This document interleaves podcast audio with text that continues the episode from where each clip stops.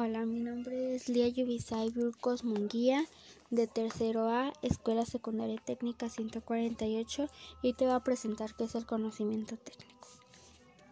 Se conoce como conocimiento técnico al tipo de saberes aplicados que comúnmente implican destrezas manuales e intelectuales así como el uso de herramientas y de otros conocimientos secundarios, hace referencia a aquel conjunto de habilidades, prácticas e instrumentos que permite la transformación de los conocimientos científicos en acciones que permitan solucionar determinadas necesidades.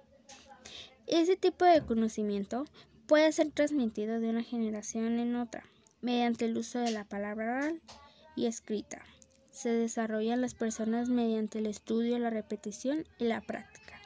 Generalmente es adquirido a través de modelado de personas con el dominio técnico. El conocimiento técnico debe aprenderse, no es innato del ser humano.